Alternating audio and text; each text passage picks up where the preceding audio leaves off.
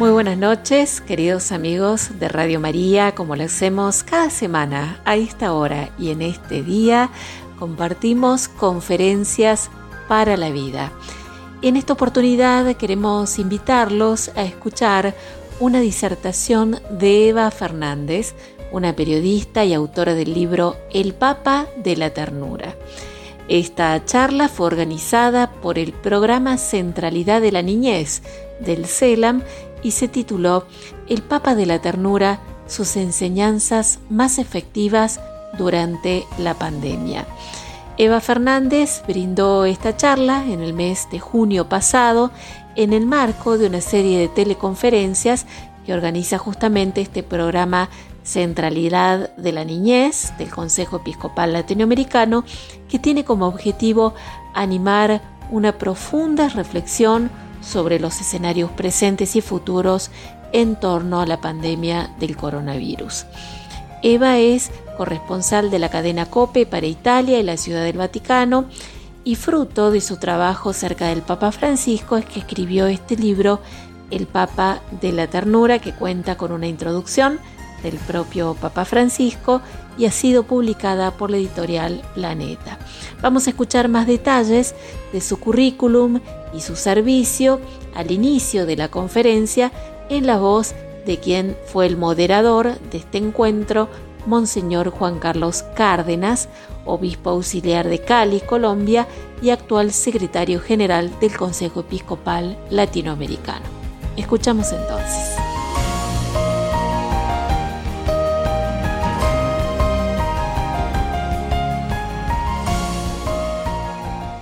Para reflexionar en este contexto de la pandemia del COVID-19, em, ante la cual tenemos el reto también de ser generadores de esperanza y de que esa clave de la ternura sea una clave que dé luz en estos momentos difíciles que vive la humanidad.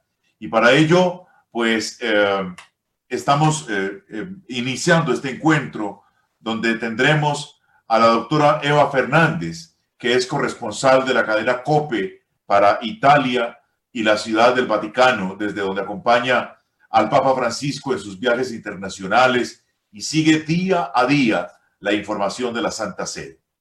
Eh, Eva Fernández es doctora en Filología Moderna por la Universidad Complutense de Madrid, licenciada en Filología Germánica también en esa universidad y gestora cultural por la Sociedad General de Autores de España. Después de un breve paso por eh, el sector privado, por la empresa privada, su vida profesional ha estado ligada a la cadena COPE de España y fruto de su trabajo cerca del Papa Francisco ha escrito el libro El Papa de la Ternura. Ya van viendo ustedes cómo nos vamos conectando siempre con esa clave de lectura y clave de acción que para nosotros es la ternura. El Papa de la Ternura que cuenta con una introducción del propio Santo Padre y que ha sido publicado por la editorial Planeta. Durante las dos décadas que lleva vinculada a la radio, ha trabajado tanto en los servicios informativos como en los programas de mayor audiencia, como Herrera en Cope, La Linterna, La Tarde y Fin de Semana. Algunos de los reportajes llevados a cabo en estos 20 años han sido galardonados por distintas entidades dentro del periodismo eh, tenemos que decir que está eh, en la parte escrita, en la parte de prensa escrita. Eh, Eva colabora habitualmente con ABC, también en el semanario Alfa y Omega. Y podemos decir que a nivel de televisión, en las pantallas, informa del Papa y del Vaticano en 13 televisión. En el mundo académico, porque también está en esa parte, imparte clases sobre el trabajo de los corresponsales en el máster COPE de radio de la Fundación Universitaria San Pablo CEU. Fruto de su trabajo cerca del Papa Francisco, lo decimos otra vez, lo recordamos porque el tema de hoy es ternura y cultura del buen trato. Ella ha escrito este libro, El Papa de la Ternura, y mm, seguramente de allí eh, beberá mucha inspiración para eh, compartirnos su reflexión en este día del que disfrutaremos y también nos nutriremos todos los que estamos participando. Así que Eva, bienvenida a este encuentro virtual. La presencialidad en la virtualidad no puede ser menos intensa que la personal. Es para nosotros una alegría poderte dar un abrazo virtual desde la distancia y decirte que estás en casa, en medio de una familia de hombres y mujeres comprometidos por nuestros niños y niñas latinoamericanos y, caribeños. Bienvenida y a ti la palabra. Muchísimas gracias, muy buenos días, y eh, muy buenas tardes a todos según la parte del mundo en la que se encuentren. Agradezco, por supuesto, en primer lugar, esta presentación de Monseñor Juan Carlos Cárdenas, el secretario general del CELAN y el obispo auxiliar de Cali. Tengo la gran suerte de contar con un moderador cuyas palabras previas sobre la necesidad de poner en práctica la ternura durante, esta, durante la pandemia y con los niños de forma especial, pues eh, hubieran sido ya suficientes para, concluir esta sesión. ¿no? Les confieso que me da mucha alegría cuando me encuentro con un pastor con ganas eh, de hacer lío, como dice el Papa Francisco, porque así es como se consigue cambiar las cosas y proteger y cuidar a los más pequeños, que es de lo que se trata. Eh, permítanme que felicite también al Consejo Episcopal Latinoamericano y a los socios continentales a través del programa Centralidad de la Niñez por esta magnífica iniciativa y porque me hayan permitido compartir este tiempo con unos ponentes eh, de tanta categoría, de esos que se dejan la piel a diario en sus distintos cometidos. Gracias muy especiales a Ángel Morillo, asesor general del programa Centralidad de la Niñez, por haber hecho posible que se lleven a cabo estas conferencias y por ese imprescindible aporte técnico de Marcela Ballester, Francisco Venerio y Aristeo Duarte. ¿no? Y por supuesto, Gracias de verdad, gracias de corazón a todos los que participan en esta reunión de amigos. Lo decía Monseñor, es, un placer formar parte de esta familia, ¿no? Porque dice mucho de ustedes y de sus deseos de formar parte de esa gran cadena de personas que sin cerrar los ojos a las dificultades y al dolor que ha causado y sigue causando la pandemia, quieren contribuir a sembrar esperanza entre esos niños y adolescentes que van a ser nuestro futuro. Y me van a permitir que en cierta forma sea el Papa Francisco quien nos hable a través eh, de estas palabras, porque desde su confinamiento eh, en el Vaticano, en Casa Santa Marta, nos ha dejado mensajes inolvidables desde que arrancó la pandemia. Sus palabras nos han ayudado a no perder de vista este importante puente que existe entre el sufrimiento y la esperanza, ¿no? Releer y escuchar los mensajes del Papa durante esta pandemia nos han servido para encontrar motivaciones para afrontar la desesperanza que siempre está al acecho en situaciones de crisis, porque la pandemia, mm, amigos, todos los que estamos aquí presentes en esta reunión, esta pandemia nos ha puesto a todos en prueba, ¿no?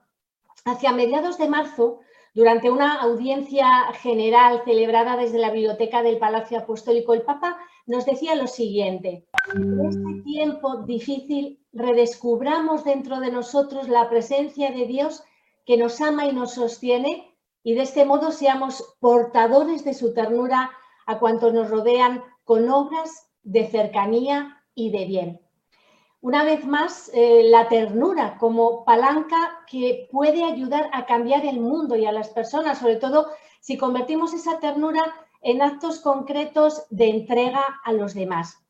¿Cuántos santos de la puerta de al lado, como acostumbra referirse el Papa, se han hecho visibles durante esta pandemia? Y no me refiero solo a tantos héroes a los que hemos aplaudido en, eh, en Italia, en Roma, por ejemplo, ha sido una costumbre que seguro que que también se ha extendido a sus países de salir a una hora concreta del día, aplaudir pues a los valientes sanitarios, a los transportistas, al personal de limpieza, a las fuerzas de seguridad, a los que os habéis quedado en casa responsablemente para no contagiar a los demás, a los que han seguido trabajando en condiciones difíciles, a todos los sacerdotes, religiosos, misioneros, laicos, voluntarios que se han inventado mil formas distintas para no dejar a nadie solo en esta pandemia. ¿no? Hemos descubierto, acompañados por el Papa Francisco, que detrás de las dolorosas cifras de muertos y de las también dolorosas consecuencias de la crisis hay familias y hay personas de carne y hueso que sufren, que sueñan, que viven, que sienten. No son números, son personas. Hemos, escuchado al Papa repetir tantas veces, ¿no? No son números, son historias grandes y pequeñas, pero importantes para quienes las protagonizan. En uno de los ángeles retransmitidos desde la biblioteca del Palacio Apostólico, el Papa Francisco nos decía, ante la pandemia del virus respondamos con la universalidad de la oración, de la compasión y de la ternura, ¿no? Una nueva lección de vida por parte del Papa Francisco en pocas palabras, una brújula para movernos en estas aguas turbulentas de la pandemia. Francisco es alguien capaz de contar el Evangelio yendo siempre por delante. Nos ha enseñado a rezar durante esta pandemia, pero también a derrochar detalles de compasión y de ternura. ¿Y por qué insiste tanto el Papa en este punto? ¿no? Pues porque sabe que los gestos de cariño y de ternura con las personas obran milagros, transforman a quienes estén desencantados, derriten a los inflexibles, interpelan a los que prefieren quedarse quietos sin hacer nada porque dicen que nadie va a cambiar, ¿no? Francisco es consciente de que la Iglesia estaba necesitada de una revolución y por eso optó por el combate corazón a corazón utilizando el arma de la ternura, ¿no? Y hay algo especial en estas enseñanzas que nos propone el Papa Francisco para esta pandemia.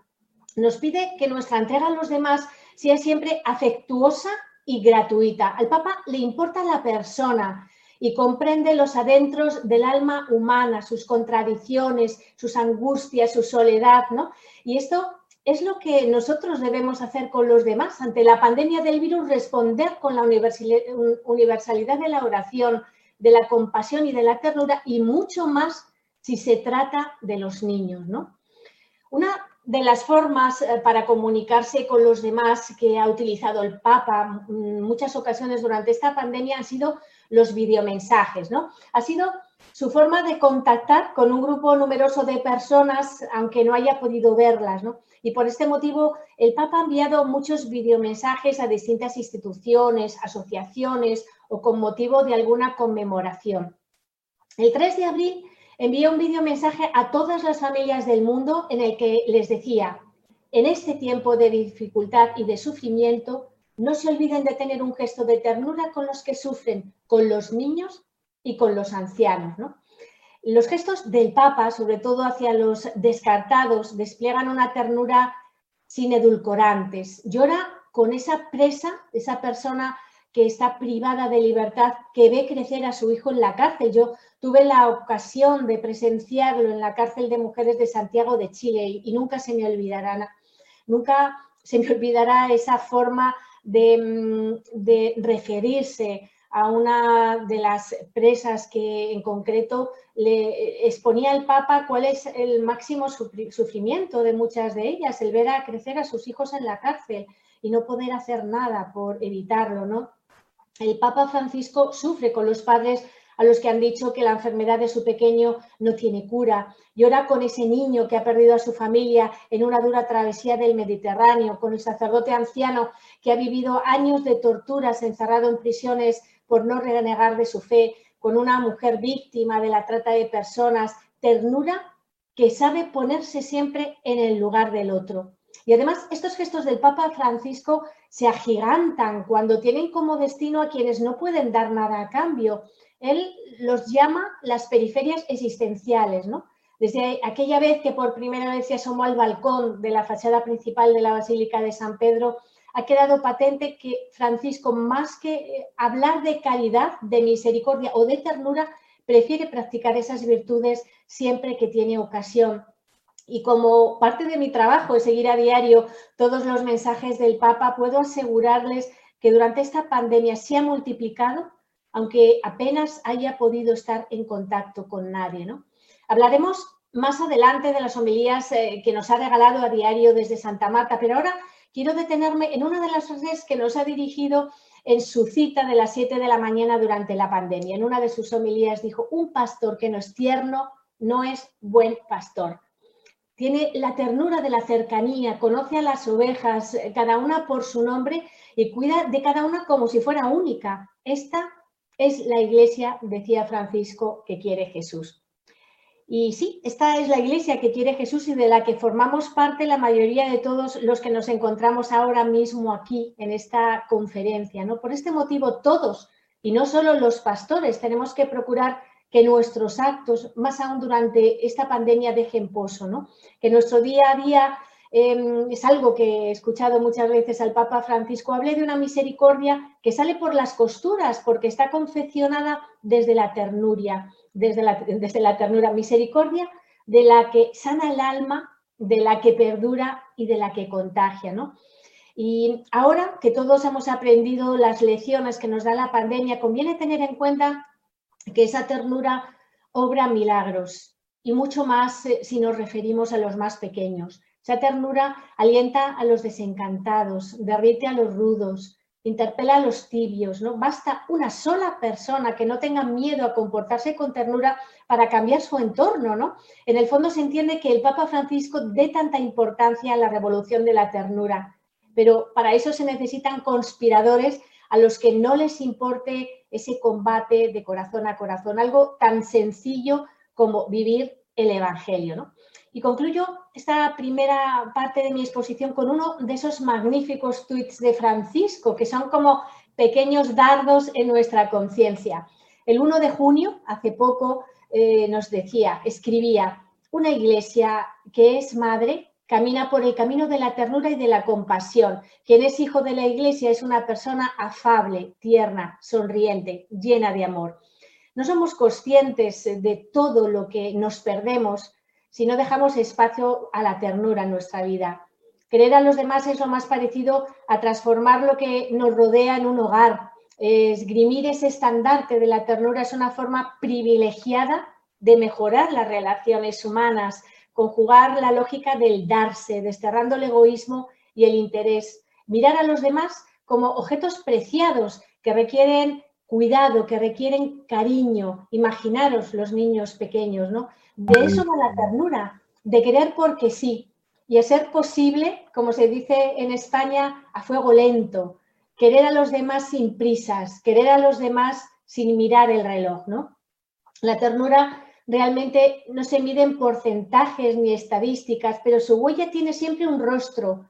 Su huella siempre deja pozo, ¿no? Defender la ternura no admite ñoñerías, porque solo los realmente tiernos saben que a base de caricias no se resuelven los problemas, pero sí se curan heridas y se crea ese caldo de cultivo adecuado para resolver conflictos aparentemente complicados. Lo hemos visto en el vídeo eh, antes de iniciar la conferencia. Me ha impresionado, me ha impresionado cómo saber que hay alguien en el mundo que quiere colocar la centralidad de la niñez, los problemas que preocupan a estos pequeños, ¿no? ¿Cuántas veces hemos comprobado lo que nos cambia el día tener a nuestro lado caras sonrientes. Quizás es el momento de atreverse, de tener coraje y valentía, de manifestar ternura de forma efectiva, sin, dando importancia a los detalles, a esa llamada oportuna, al acompañamiento generoso sin esperar nada a cambio. Siempre estamos a tiempo de desplegar, de desplegar todo ese elenco de efectos secundarios que eh, provocan la ternura de, de, provocar cordialidad, misericordia, simpatía, afabilidad, sensibilidad, cariño, dulzura, afecto, una mirada llena de ternura que genera esperanza y sabe ponerse en el lugar del otro y mucho más, repito, si el otro es una persona menor de edad. Ahora me gustaría compartir con ustedes eh, imágenes de esta crisis que permanecerán siempre en la memoria. Estoy segura de que todos eh, las tenéis en estos momentos en la cabeza, ¿no? La primera de ellas es eh, aquella bendición urbi et orbi, extraordinaria, la oración presidida por el Papa en la soledad de la plaza de San Pedro vacía para pedir a Dios por el cese de la pandemia. La lluvia golpeando con fuerza el pavimento, un silencio que sobrecogía, el Papa vestido de blanco en medio de una noche caminando con dificultad, solo y empapándose. Esa fragilidad de Francisco, sostenida por la fuerza de oración de millones de personas que estábamos encerradas en, nuestras casas con un nudo en la garganta ante lo que estábamos contemplando. Fíjense que ahora mismo lo cuento y me emociono de recordarlo, ¿no? Un papa Francisco teniendo un puente entre la tierra y el cielo para implorar el, cese de la pandemia, ¿no? Aquel día el Papa tejió una gran historia y nos dejó una de sus enseñanzas fundamentales para conservar siempre. Él eh, le decía a Dios que nos encontrábamos asustados y perdidos, porque al igual que los discípulos nos sorprendió la tormenta inesperada y furiosa de una pandemia que nos ha dejado sin aire. Pero en esa barca estamos todos y remamos juntos, porque todos necesitamos conformar, confortarnos mutuamente, ¿no?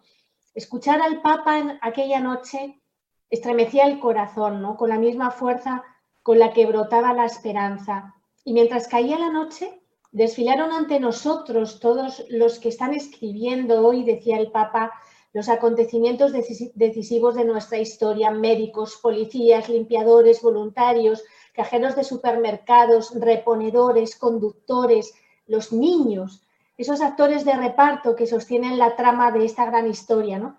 Desde esa columnata que abraza a Roma y al mundo, todos junto al Papa notábamos cómo descendía sobre cada uno de nosotros como un abrazo consolador la bendición de Dios, ¿no? Cuando todo todo termine, amigos, todos recordaremos que estuvimos ahí, en esa plaza vacía en la que se sintieron las lágrimas de la humanidad, incluidas las nuestras.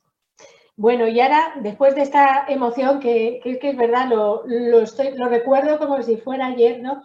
Pues otra de esas imágenes que siempre recordaremos seguro es la del Cristo milagroso de la iglesia de San Marcelo de Roma, ante el que los romanos han rezado durante siglos por el cese de plagas como la peste, ¿no? Previo al traslado del Cristo al Vaticano para que estuviera presente en las ceremonias retransmitidas eh, por televisión e internet, el Papa abandonó un domingo por la tarde su confinamiento para acercarse a rezar junto a este Cristo y ante el icono de la Virgen María Salus Populi Romani, salud del pueblo romano, de la Basílica de Santa María la Mayor. Es una imagen muy querida en Roma que seguro que todos conocerán porque es la misma a la que el Papa Francisco acude siempre a rezar antes de cada viaje internacional y también después, en cuanto aterriza, es a la primera a la que acude para dar las gracias por el viaje. Bueno, pues esa imagen del Papa caminando por la habitualmente llena de gente, vía del Corso de Roma, pero que en esa ocasión estaba vacía, mm, hacia la iglesia donde se encontraba este Cristo, también fue muy poderosa, ¿no?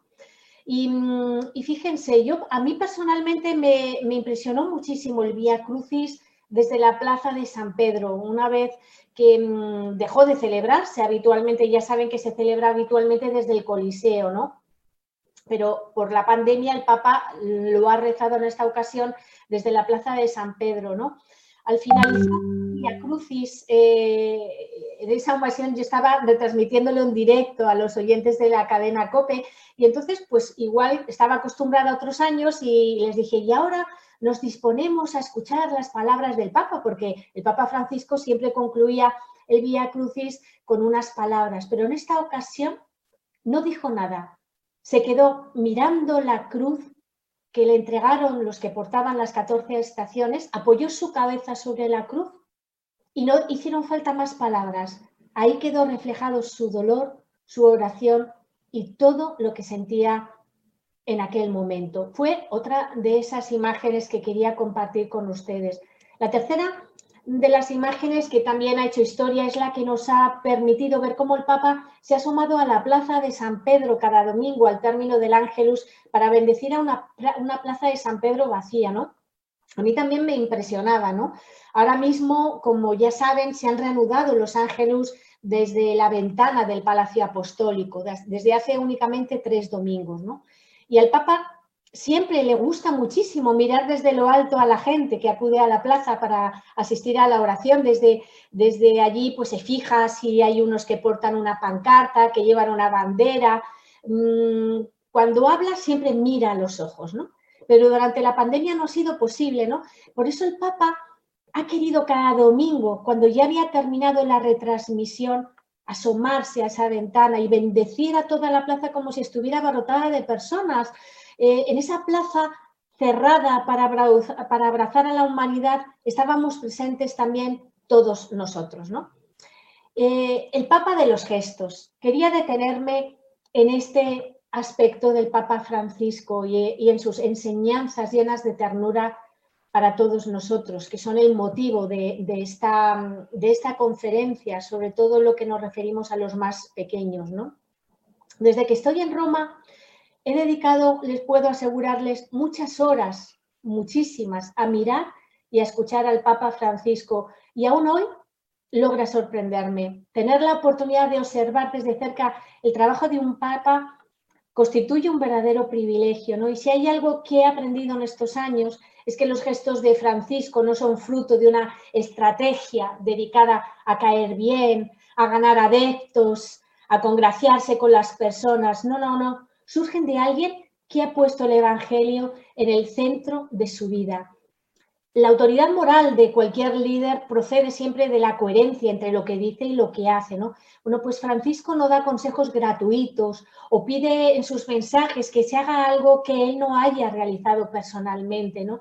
En una sociedad ávida de gestos basta tan solo seguir de cerca al Papa para darse cuenta de que cada una de sus caricias a un bebé que está en brazos de su madre es única, aunque las prodigue por cientos, cada bendición a un enfermo, acompañado de sus familiares, cada mirada a quien le saluda con un apretón de manos, cada escapada a una cárcel, su especial sintonía con los inmigrantes o con las mujeres que caen en las redes de la trata, cada, cada sintonía del Papa Francisco con los niños. A mí me impresiona cómo una persona de 83 años consigue sintonizar con los niños pequeños como si fuera uno más es impresionante esa especie de imán que tiene el Papa Francisco con los niños, ¿no? Y posible entender a Francisco sin mirar de cerca la raíz de sus gestos, tan importante como leerle o como escucharle, ¿no? Y que Francisco haya escogido, por ejemplo, las cárceles para celebrar la mayoría de los jueves santo, eh, salvo este que no ha sido posible por la pandemia, junto a presos, forma parte de ese deseo del Papa de no conformarse solo con discursos, busca a la persona y cuando la encuentra muestra su cercanía. Gestos como los realizados los viernes de la misericordia, visita a enfermos, eh, ancianos de Alzheimer, em, besar, por ejemplo, los pies de líderes políticos de Sudán del Sur, o la llamada a un sacerdote anciano en una residencia de Toledo eh, cuando llegó de un viaje impresionante a Abu Dhabi, a mí me, impresionó mucho porque lo viví de cerca. Eh, una periodista me había entregado al Papa Francisco eh, una carta en nombre de, su tío sacerdote. realmente el Papa Francisco utiliza estos gestos de cariño y de ternura como una brújula para marcar el camino que, debemos seguir, ¿no? Y casi diría es una brújula perfecta para no errar el camino a todas aquellas personas que se ocupan de forma especial eh, de los niños. ¿no? Eh, me acuerdo ahora, eh, no sé si se acuerdan, bueno, de, seguro que han leído un, libro, de, el libro de la vida de San Juan Pablo II, pues el, el biógrafo y amigo de San Juan Pablo II, George Weigel, en su libro Testigo de Esperanza, cuenta que en una ocasión al, Papa polaco, el, propio Papa le comentaba refiriéndose a quienes escribían sobre él. Ellos tratan de entenderme desde afuera, pero yo solo puedo ser entendido desde adentro, ¿no? Y realmente es así como hay que intentar entender a Francisco, siempre desde adentro, ¿no? Sus gestos están llenos de nombres propios, muchos de ellos se han hecho virales, eh, por ejemplo, Vinicio, aquel enfermo lleno de terribles protuberancias en su cabeza. Seguro que lo recuerdan porque fue el inicio de su pontificado, como, Francisco se acercó a abrazarle en, una de sus primeras audiencias generales, sin importarle esos granos, sin saber, el, Vinicio decía, sin saber que, que podían ser contagiosos, o al pequeño Manuel que le preguntó en una visita a una parroquia de Roma si su padre ateo estaría en el cielo porque acababa de morir, ¿no? Francisco enseña que nombrar es combatir el olvido, es identificar los problemas, es devolver la dignidad perdida, es reconocer la historia de estas personas y su sufrimiento, ¿no? Por alguna razón que se nos escapa y casi sin planteárselo, al Papa Francisco le siguen cada día 50 millones de personas en Twitter y, varios eh, millones en Instagram y eso es por algo, ¿no? Y en concreto vamos a, detenernos en las llamadas de teléfono durante esta pandemia. El Papa utiliza el teléfono como un instrumento pastoral para llegar donde le resulta imposible, ¿no? Más aún ahora que con la pandemia se ha reducido totalmente el contacto con los fieles, ¿no? Bueno, pues esta costumbre de llamar por teléfono no es nueva, ya lo hacía cuando era arzobispo de Buenos Aires. Bueno, pues nos sorprenderíamos, les aseguro, de todas las personas que habrán recibido durante esta pandemia alguna llamada del Papa Francisco. Muchas de ellas no vamos a conocerlas nunca, porque son muchas llamadas personales y, mm, hay muchas personas a las que les da apuro el, hacerlo público. ¿no? Una, eh, una, de dos de estas llamadas han sido Andrea y a Marco. ¿no? Andrea es un joven de 19 años con autismo que escuchaba todas las mañanas la misa de Santa Marta y le escribió una carta al Papa para, como regañándole, para decirle que no pronunciara la frase dense la paz durante la misa, porque en tiempos de pandemia, pues debe evitarse darse un apretón de manos, ¿no?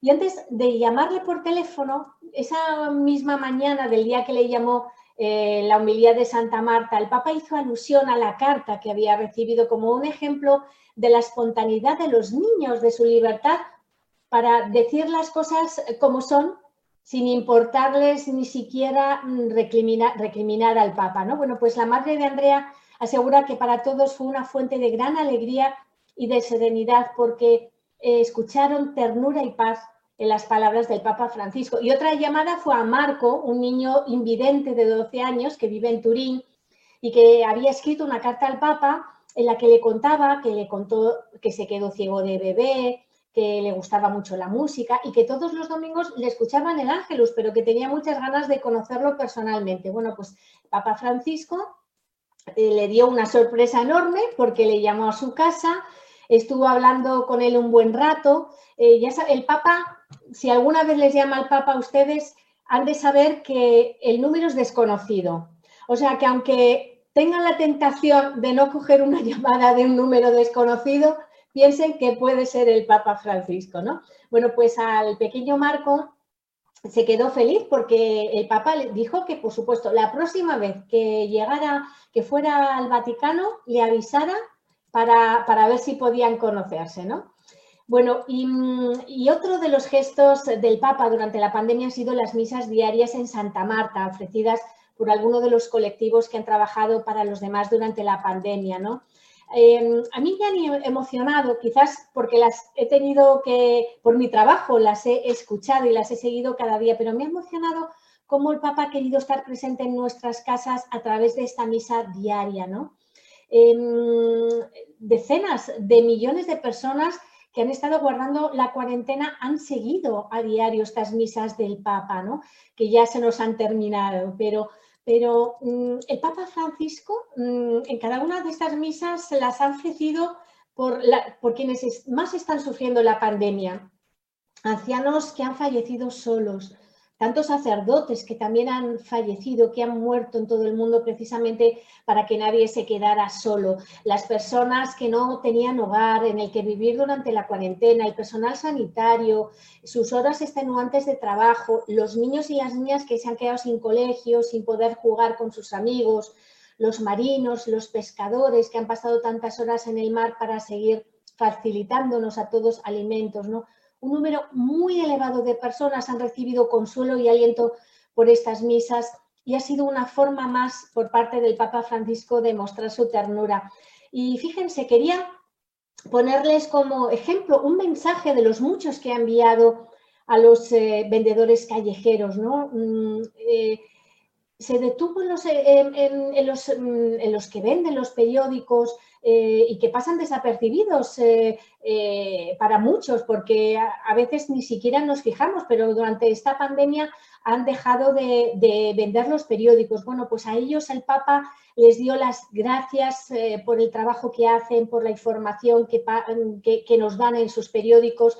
Y sobre todo, mm, a mí me emocionó porque fue un mensaje que pasó desapercibido, nadie se dio cuenta de él, pero el Papa quiso detenerse en las personas más frágiles, en los invisibles, en los que no tienen domicilio ni, domicilio fijo. mm, estoy, estoy viendo que pasa el tiempo, pasa el tiempo y voy a, voy a adelantar, voy a adelantar con el, vamos a pasar al, vídeo del mes de junio, ¿no? Francisco pide compasión en este vídeo del mes de junio para aquellas personas que, mm, bueno, pues que, casi se puede decir que son las protagonistas del programa Centralidad de la Niñez. Acompañar a las personas, dice el Papa, para transformar su vida y esto nos va a acercar al corazón de Cristo, que nos acoge a todos en la revolución de la ternura. Lo mejor que podemos hacer, si les parece, es escuchar al Papa en este vídeo.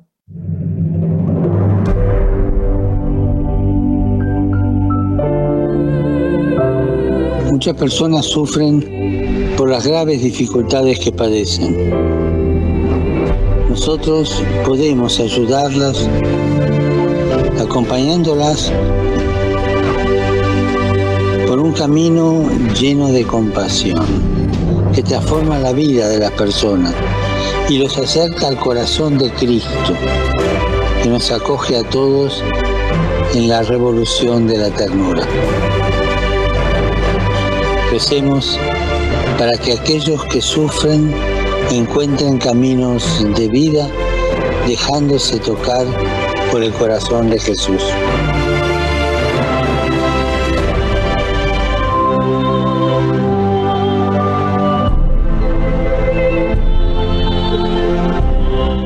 Fíjense, el Papa había pensado claramente en nosotros porque además hoy justo es la fiesta del Sagrado Corazón de Jesús, o sea que más a punto imposible. Bueno, pues el Papa no se cruza de brazos, ha creado un equipo de trabajo en el Vaticano para afrontar las consecuencias derivadas de la pandemia, porque al Papa le preocupa lo que va a venir después de la emergencia, esas consecuencias económicas y sociales y sobre todo cómo la Iglesia puede ofrecerse como un punto de referencia seguro en un mundo perdido ante un acontecimiento que nos ha resultado tan inesperado. ¿no? Y, me gustaría concluir con, con la pregunta que nos eh, lanza el Papa Francisco. En un videomensaje que también pasó desapercibido fue en la víspera de Pentecostés, pero yo creo que nos interpela a todos. El Papa nos pregunta, de las grandes pruebas de la humanidad y entre ellas de la pandemia, ¿se sale mejor o peor? No se sale igual. ¿Cómo quieren salir ustedes? ¿Mejores o peores? Esto lo tenemos que pensar todos. Y no quiero entretenerles más, solo me gustaría subrayar que de verdad, estamos viviendo un momento histórico del que mañana se hablarán los libros y va a formar parte de lo que contemos a las generaciones venideras. Bueno, pues ojalá esos libros puedan recoger todas las grandes historias de esperanza que se están repitiendo en estos días. Ojalá esos niños de ahora puedan mostrar a las próximas generaciones todo lo que hemos aprendido, porque la pandemia realmente importante, no lo olvidemos es la de la compasión, la esperanza y la ternura. Este es el legado que se merecen las próximas generaciones. Muchísimas gracias a todos. Pues muchas gracias a, Eva por esta, eh, no solamente eh, conferencia, yo diría que testimonio, porque ha sido también eh, reforzado por encarnar en tu propia vida, desde tu experiencia, más allá de como profesional de las comunicaciones, también como, como ser humano que se conecta. Tú, una, una de las expresiones que quiero destacar aquí, eh, la revolución de la ternura, el Papa decidió que esa revolución se combate de corazón a corazón, utilizando las armas de los gestos y la alegría.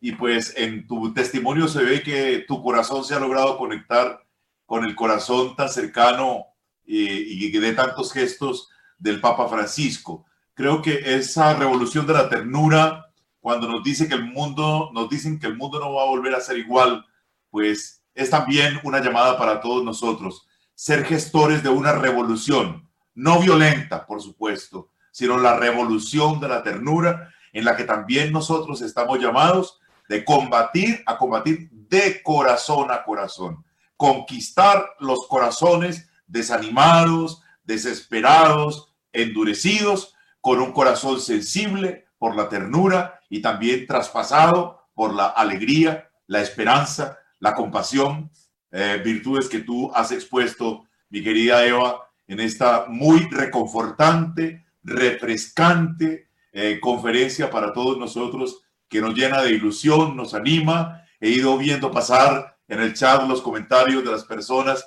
mientras tú ibas haciendo la exposición y no hay una sola que no eh, esté conectada con esta sensación positiva.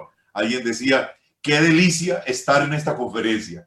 Es decir, nos, nos, generó realmente ese, nos contagiaste de esa ternura del Papa Francisco a través de tu propio testimonio. Quiero resaltar también algunas frases que tú dijiste en la, en la conferencia. Dijiste también, y esto un llamado para quienes tenemos la responsabilidad de ser guías de una comunidad, no importa, como católicos o de cualquier eh, confesión religiosa en la que nos encontremos en este momento, un pastor que no es tierno no es buen pastor. Y, uno tendría que decir que un ser humano que no es tierno está un poco desdiciendo de su humanidad.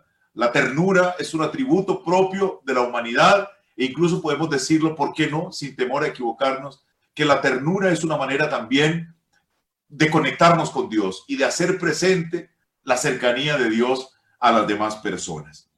Eh, también eh, quisiera destacar que los gestos de ternura obran milagros, ¿no? Y pueden cambiar cosas que a veces parecían que son imposibles de cambiar. Los gestos de ternura obran milagros. Creo que esa es también otra llamada a la que nos, tenemos que sentir todos realmente eh, convocados, convocados a realizar el gran gesto o el gran milagro de la transformación de este mundo, hoy adolorido, hoy ensombrecido, con esta, estos gestos de ternura. A veces nosotros nos excusamos de muchas cosas para conectarnos con los que están lejos. El Papa no duda en llamar a una persona cuando siente que su corazón seguramente le dicta, ponte en contacto con esa persona. Pues nosotros hoy tenemos la oportunidad de reconectarnos con aquellos que están lejos. Pensemos en las personas que hace mucho tiempo no vemos, con las cuales no hablamos. Quizás amigos de infancia, quizás familiares lejanos eh, o, cercanos, en, me, me, refiero al término de consanguinidad, pero distantes por la geografía, por el trabajo, por tantas cosas. Este es el tiempo de recuperar esos lazos a través de estos gestos de cercanía y de ternura. Entonces, eh, pues vamos a dar paso, mi querida Eva, a las preguntas, a unas, eh, algunas preguntas que vengan por parte de los participantes en esta conferencia. Tenemos la primera pregunta. ¿Cómo hacer diferencia de esa ternura y cercanía sana de los que aparentan ser tiernos y cercanos y con eso sacan ventaja para abusar de los niños y de los más vulnerables? Qué pregunta tan interesante y tan importante.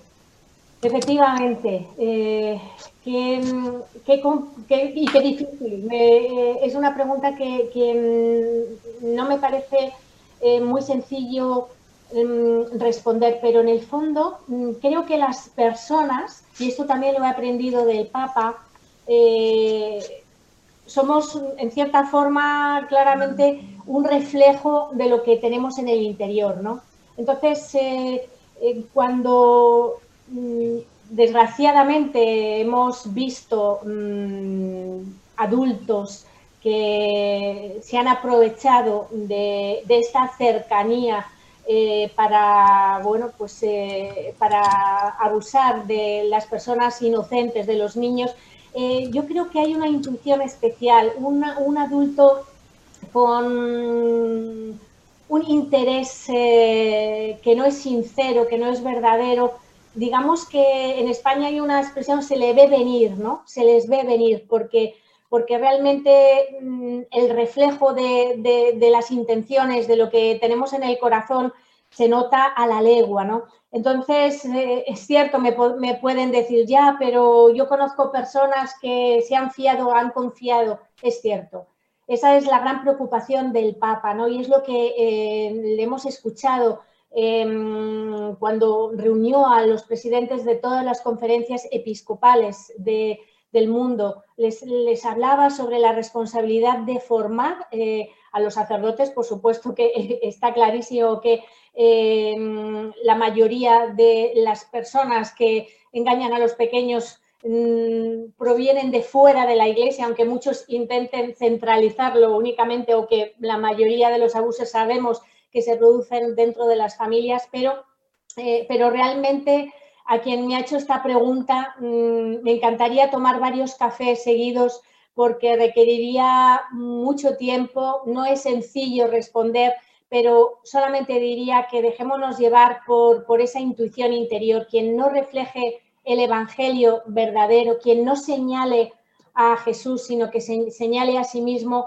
pues ese sería un buen motivo para desconfiar. Muchas gracias, eh, eh, Eva, por esa, esa respuesta ante una pregunta realmente interesante, pero bastante seria y que necesita mucha reflexión. Yo, si me permites, el irrespeto y la, la osadía de agregar algo y decir es que la, la ternura no es eh, incompatible con el respeto. Yo creo que la ternura tiene que ser respetuosa, la ternura no es invasiva. Ese tiene que ser un criterio también de comprensión. Eva, eh, la segunda pregunta para ti. ¿Cómo superar el dolor, la tragedia y el sufrimiento en la niñez para ser tierno. Sí.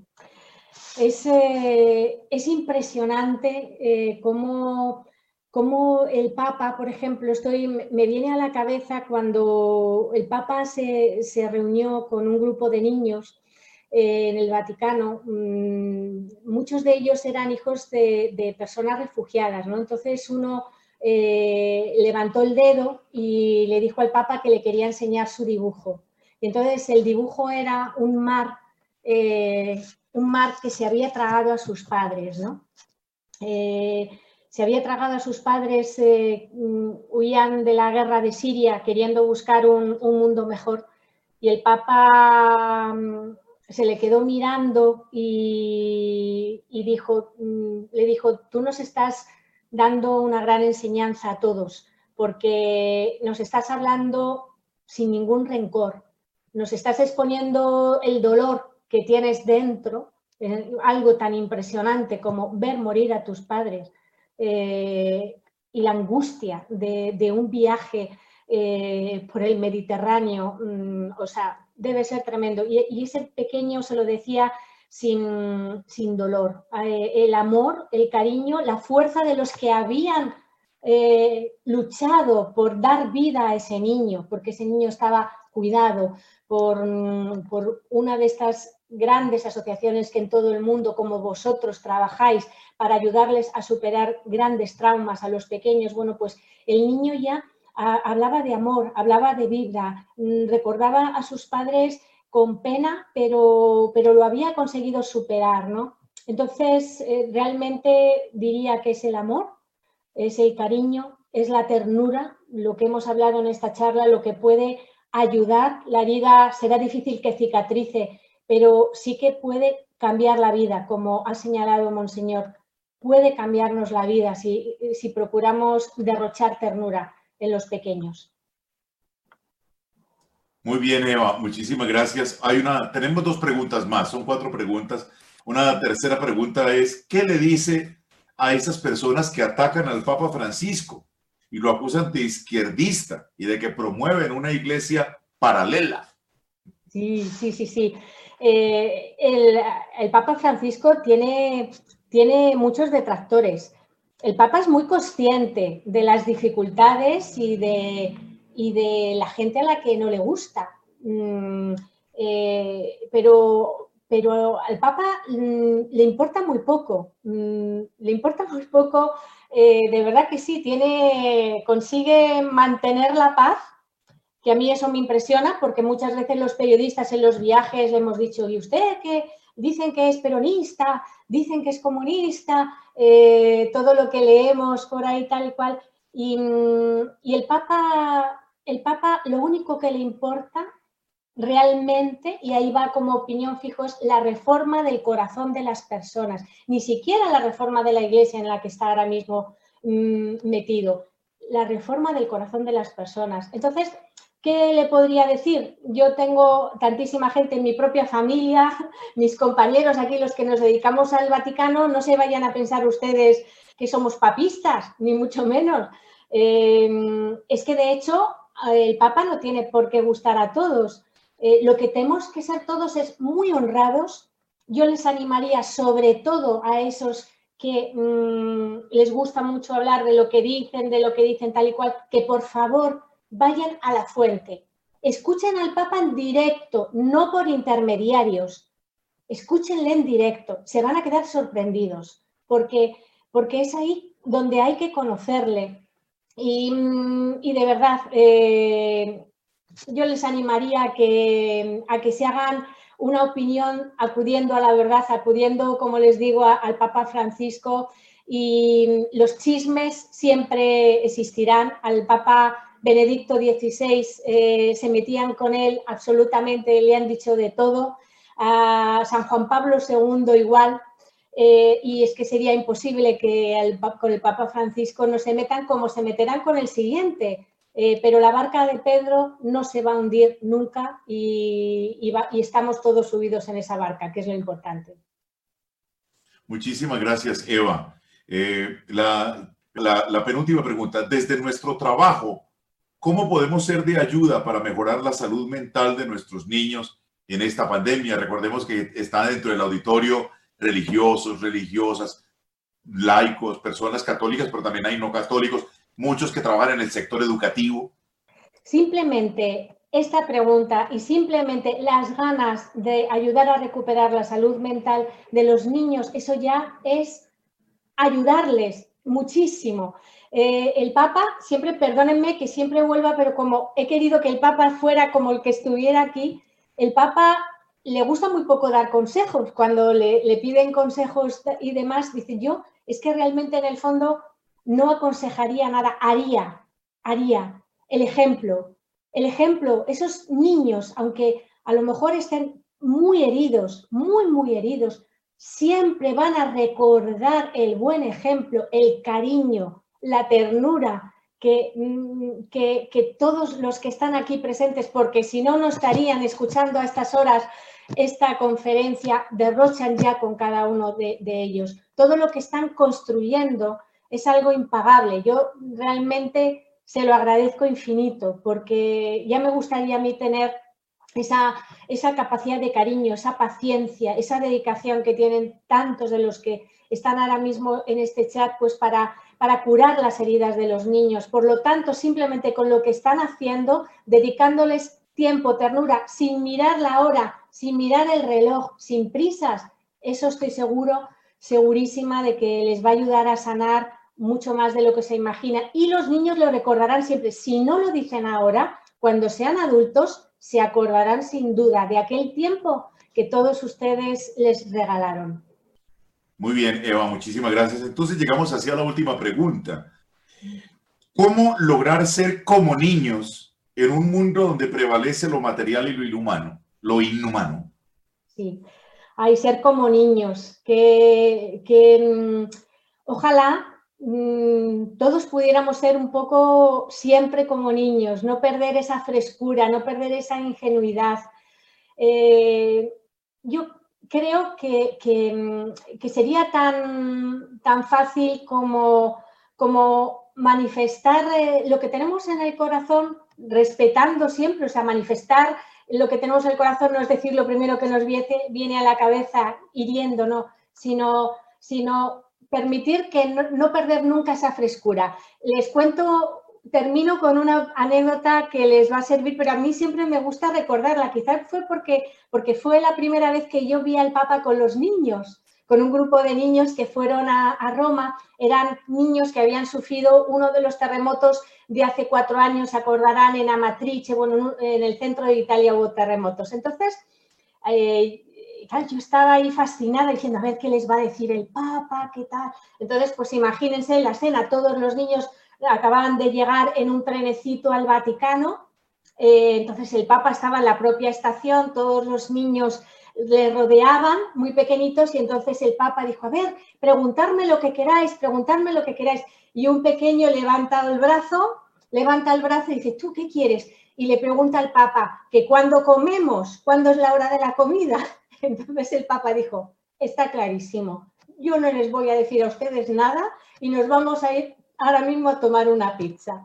Bueno, pues esta mm, naturalidad de los niños y esta naturalidad también del Papa Francisco de hacerse uno más con los niños, pues ojalá, ojalá es difícil, pero ojalá no lo perdamos y, lo tengamos presente a lo largo de toda nuestra vida. Qué bien, Eva, y qué edificante ha sido este tiempo contigo de compartir esta reflexión de la ternura y la cultura del buen trato desde los lentes de alguien que lo ha visto reflejado en un testigo viviente que hace vida esto, que es el Papa Francisco. Nos has realmente dado mucha ilusión, nos, como, como lo digo, nos ha llenado de esperanza y seguro que todos terminamos esta, este encuentro con el deseo de y pidiéndole a Dios que nos ayude realmente a encarnar en nuestra propia vida estas claves existenciales que nos hagan también a nosotros revolucionarios de la ternura en términos positivos. Eh, que Dios te bendiga y bueno, que algún día el tiempo y la vida nos lleve a podernos saludar personalmente en alguna de, de, de, encuentros en el futuro. Así que muchas gracias por tu participación. Gracias a todos.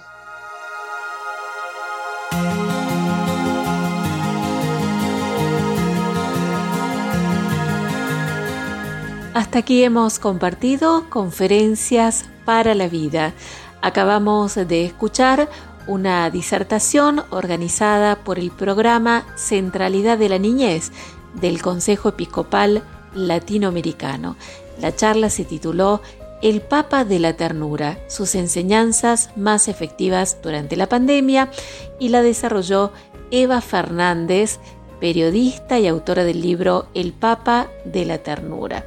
La charla fue moderada por Monseñor Juan Carlos Cárdenas, obispo auxiliar de Cali, Colombia, y actual secretario general del Consejo Episcopal Latinoamericano. Nos despedimos hasta el próximo viernes a las 22 y 30 horas con más conferencias para la vida. Ahora los invito a que continuemos compartiendo la programación que sigue en nuestra sintonía. Muy buenas noches y muchas gracias.